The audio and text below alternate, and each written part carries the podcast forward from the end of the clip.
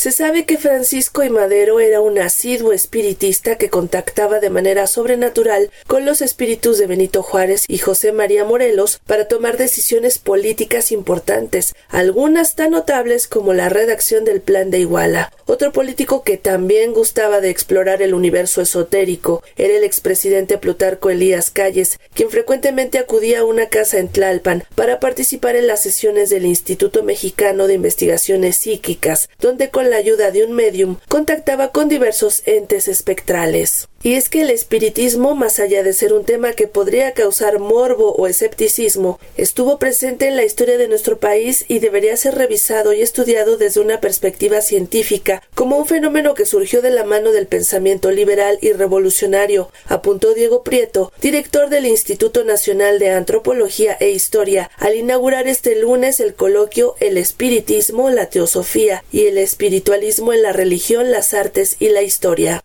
El fenómeno religioso es fundamental efectivamente para entender las sociedades, pero es cambiante como cambiantes son las sociedades y las culturas humanas. Y eso nos plantea la necesidad de estudiar las diversas expresiones del fenómeno religioso, en este caso el fenómeno del espiritismo, la teosofía, el espiritualismo y toda una serie de corrientes místicas que emergen de la mano del pensamiento ilustrado, del pensamiento liberal, que en el caso de México estas expresiones acompañaron efectivamente el desarrollo del pensamiento liberal y del pensamiento revolucionario en nuestro país. No podemos entonces dejar de trabajar esta diversidad religiosa organizado por la Sociedad Mexicana para el Estudio de las Religiones y por la Dirección de Etnología y Antropología Social de Lina, el encuentro está dedicado a celebrar el medio siglo de vida de cada una de esas instituciones y también a la memoria de la investigadora Silvia Marta Ortiz Echanis, especialista en religiosidad, señaló el director de la DEAS, Ramón Eduardo González. Es un evento académico muy especial porque se ha propuesto conmemorar medio siglo de existencia de la Dirección de Etnología y Antropología Social y en particular durante estos 50 años hemos querido mostrar que las tradiciones nacionales etnológica y socioantropológica se han revitalizado cotidianamente a través de sus líneas temáticas clásicas y constitutivas y en este caso en particular la cuestión religiosa como un fenómeno sociocultural, como proceso, como pensamiento y como sentimiento. También este coloquio se organiza en memoria de nuestra colega Silvia Ortiz Echanis, quien a través de sus trabajos nos ha hecho ver que en México la antropología de la religión es por definición un estudio empírico etnográfico de la diversidad religiosa. Por su parte, Benjamín Preciado, presidente de la Sociedad Mexicana para el Estudio de las Religiones, indicó que este encuentro permite traer al foro de la discusión científica contemporánea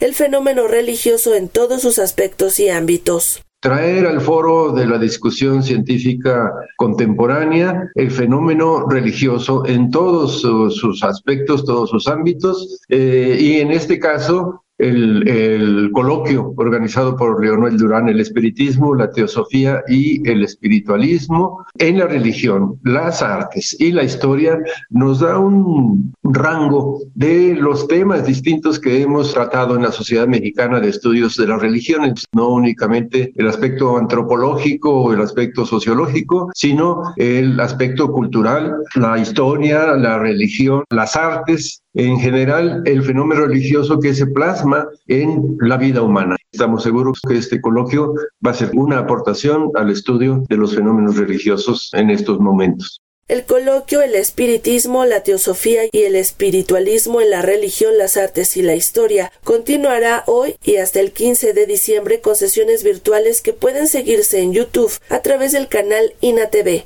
Para Radio Educación, Sandra Karina Hernández.